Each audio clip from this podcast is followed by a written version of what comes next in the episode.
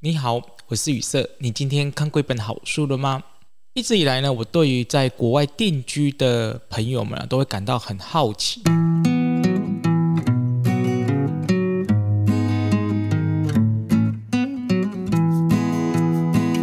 到底是什么样的因缘哦，可以让这一群原本在自己的国家的人呢，到国外去定居来生活？那要多大的勇气跟努力哦？想一想哦。光是要熟悉母语之外的第二种语言哦，是非常困难哦，更何况是要融入当地的生活。所以我看到一些在国外生活的这些人哦，都会觉得说，哇，他们的这个毅力哦要很大。再加上呢，如果你居住地方是跟你自己的呃国家是完全不同文化的这个地方的话呢，那样融融入哦就更加的不简单哦。所以呢，我只要有机会遇到定居在国外的，不管是大陆朋友啊，或者是这个我们台湾人哦，我都蛮喜欢听他们的故事，想听看看他们当时怎么呃过去生活的，还有他们在国外的这个辛酸史哦。在前几年参加旅行社办的出游团，我就很常的私底下来询问居住在当地的导游，关于他们当时是怎么过去的哦。呃，我有听过几个不同的版本啊。第一个版本我觉得好像蛮长的，就是他的另外一半呢是外交官啊，所以呢他们就随着老公，然后就定居在国外，然后最后那个老公。呃，任期结束之后呢，他们也就不想再回来台湾，就继续留在当地。那我也有听过呢，是他的呃另外一半呢，就是外国人啊，这比较多哈，就是他的另外就是外国人，所以他就结婚，然后就选择在国外定居的也有。那现在呢，比较多听到就几乎都是第二代啊，父母亲或是爷爷奶奶那一辈的哦，很早之前呢就已经移民过去了，所以他们就想当然的呢就继续留在国外的，这也蛮多的。所以你几乎看全世界，只要是唐人街的地方，那些华人哦，大部分都是爷爷奶奶辈就已经过去了哦。除此之外呢，我对于外籍移工的故事呢，也是感到很好奇呢。不管是来台湾工作，什么越南啊、印尼啊、泰国，像这些哦，我觉得呢，呃，他们也很辛苦。那我也很好奇，以他们外籍的身份，怎么来看待我们居住的这块土地？那也想听看看呢，他们是如何的从自己的文化来适应目前所居住的国家。啊，那从差异性的文化之间的冲突矛盾，然后来反思自己所居住的国家。有时候呢，我也会常常的换位思考啊，然后从他们的故事里面呢，试着去打破自己一直以为理所当然的一些观念跟看法。呃，换位思考其实是一个很棒的哦。就是你可以去思考一下啊，虽然你还没有去做那件事情，可是透过换位的思考，其实你的思考是更有弹性的哦。前不久呢，看到独立报道所刊登的一则关于义工的报道故事哦，看得很有感触，想跟大家来聊聊关于这则报道我的想法是什么，然后再从呃从这则故事里面呢抽丝剥茧来分享关于姚斯金姆所谈论的财富的心法。那有兴趣看全文的听众朋友呢，可以点下面的资讯栏啊，我已经把这篇文章的连接放在下面了啊。那我们就啊来聊聊这则故事哦。故事是这样子啊，这个主角呢是一位居住在大陆从事会计师的朋友，那那我们就把他称之叫 A 君。A 君呢对当时的工作呢很不满意，再加上大陆的就业市场呢非常的竞争。啊、薪水也不高，工作压力大，然后呢，不管你怎么努力呢，你好像就没办法往上爬。所以呢，A 君就决定说，他想要到法国去读商学跟管理。那主要的原因呢，是法国的大学是全部免费的。那也有可能他的这个呃就学的科系跟他的大学所学的是很雷同的哦。那一开始呢，他是完全不会说法语的，所以呢，到了。呃，到了当地之后呢，他就必须从零开始嘛。再加上呢，他是以学生的身份过去，所以呢，他只能在餐馆里面做没有合约的黑工哦，也就是非法打工的意思啊。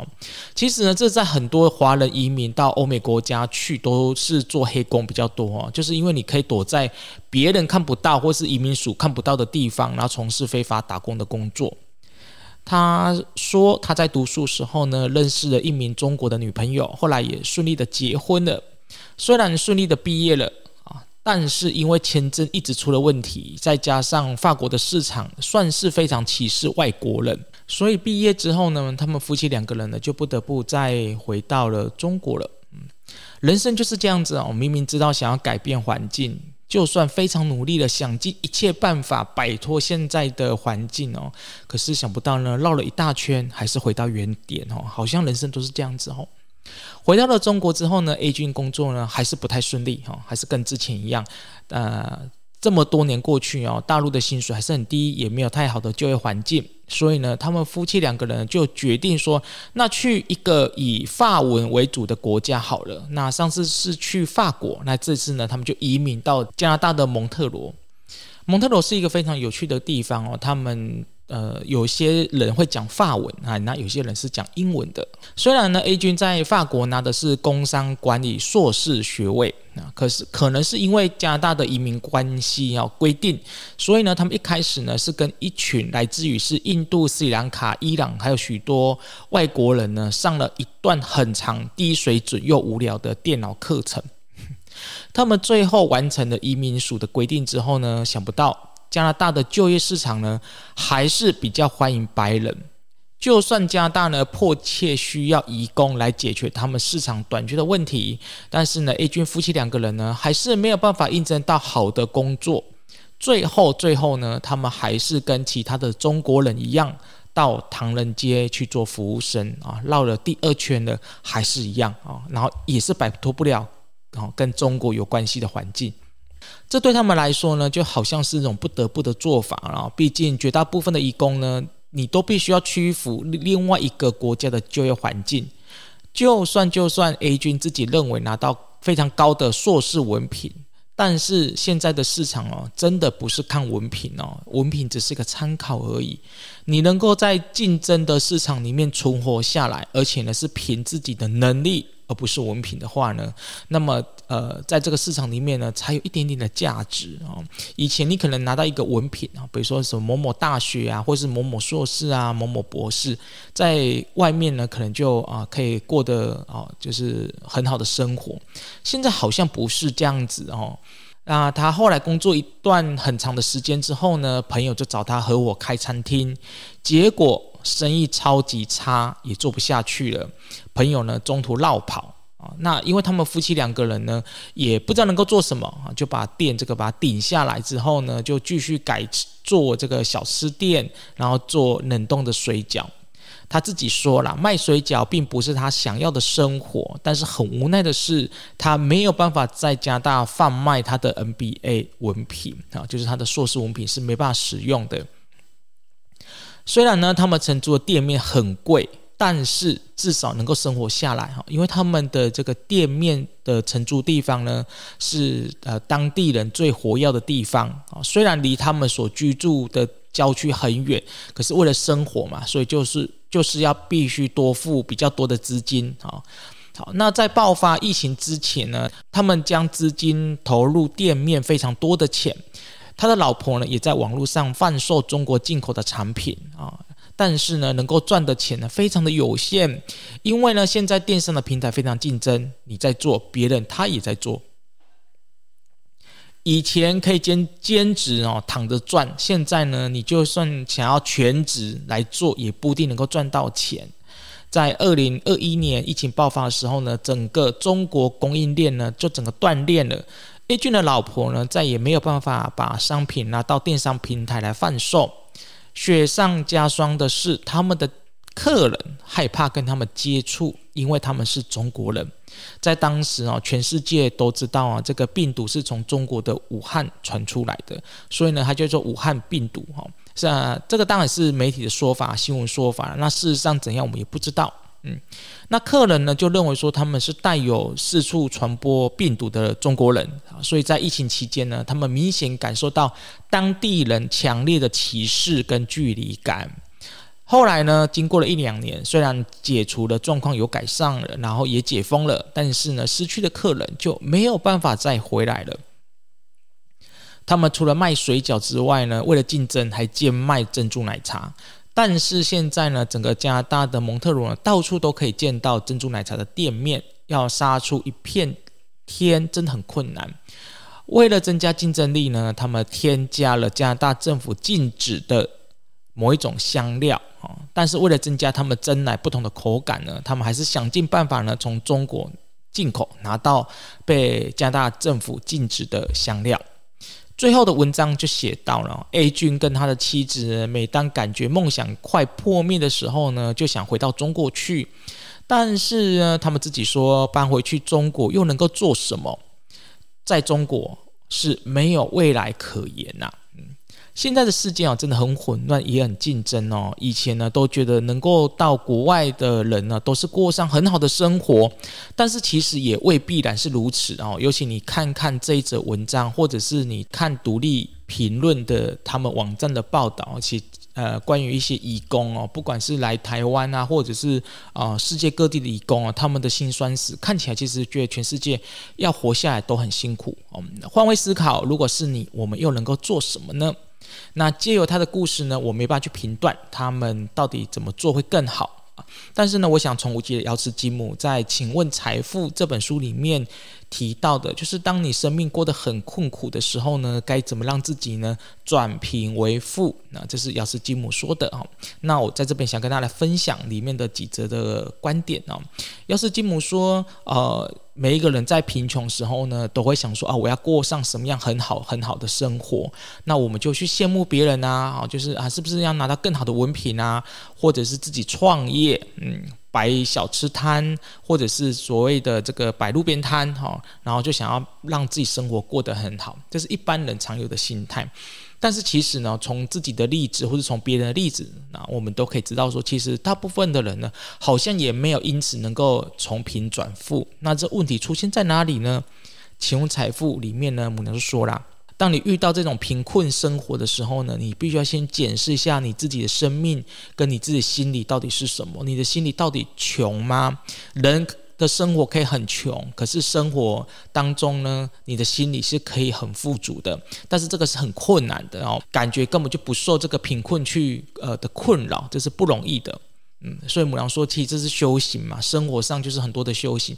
你可以过得很拮据，但是一点都不感到为苦。你可以生病，可是不为病而苦。啊，这个是我们心理上可以去做的哦，就像星云大师说的哦，他五十几年来都带着糖尿病，但是呢，他不以为苦啊。他自己说，每个人都要带一个三分病来看待这个这个生命嘛，所以呢，你才有不同的观点啊。所以呢，你如果你现在生活过得不是很好，不管你生命苦跟不苦，你都不受为苦，那我觉得这个就是第一步了。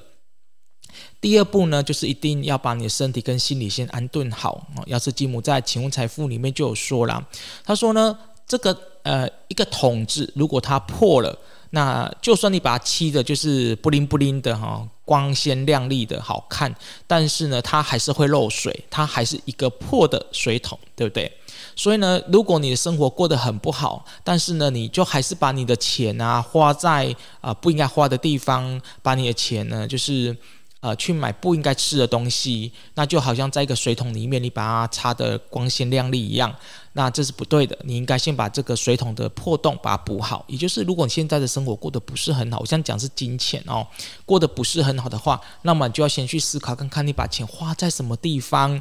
那是不是吃了不应该吃的东西？难道有些东西一定要买吗？是不是可以不要买？那你是不是常常用花钱来消除自己的这个对未来的恐惧呢？这个都是要去思考的地方哦。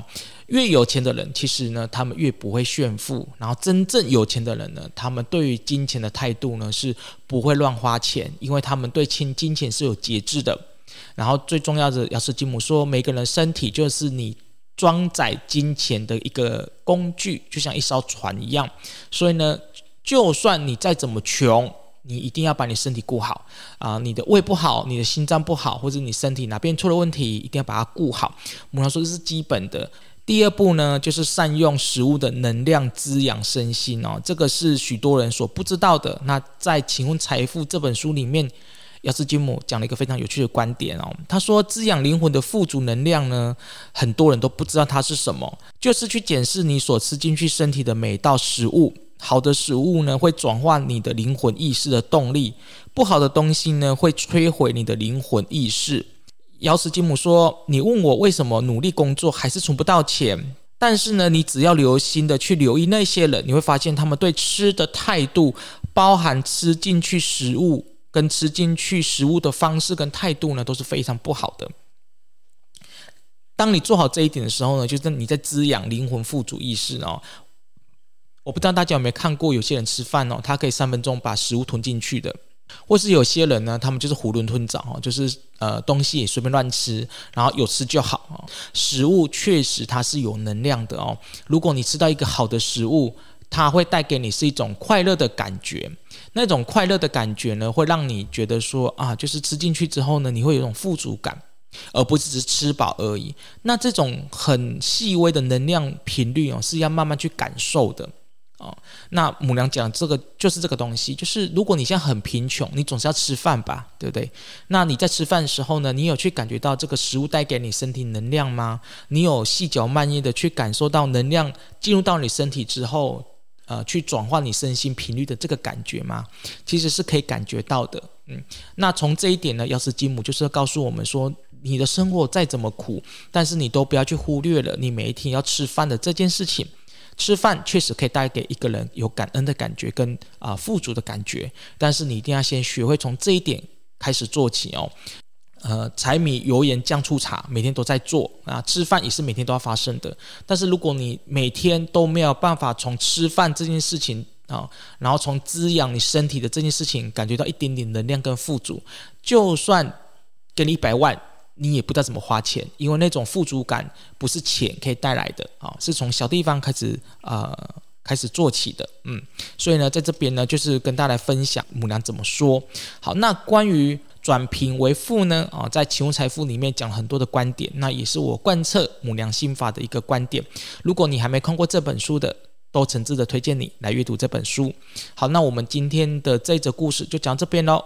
那我是雨色，我们下次见，拜拜。一年只开一次的灵修觉醒旅程，即将在七月一号、七月二号，还有八月五号、八月六号再度来开课。这门课程距离上次开课已经是七年前的事情了。这门的课程的设计完全是依照我二十多年来的灵修经验，专为以下类型的朋友来量身打造。走了很多年的灵修，但是还是对他一知半解。突然会开口说灵语、写天文，不知道它的内容到底是在说什么。正在寻找灵修之路，但一直被各种的困难跟问题困住，不知道该怎么突破。对神学、宗教学、神秘学、超自然的现象感到好奇，希望能够靠自己的力量去揭开它的神秘面纱，而不是道听途说。更多关于课程的报名方式跟详情都已经放在说明栏。我是雨色，我们下次见。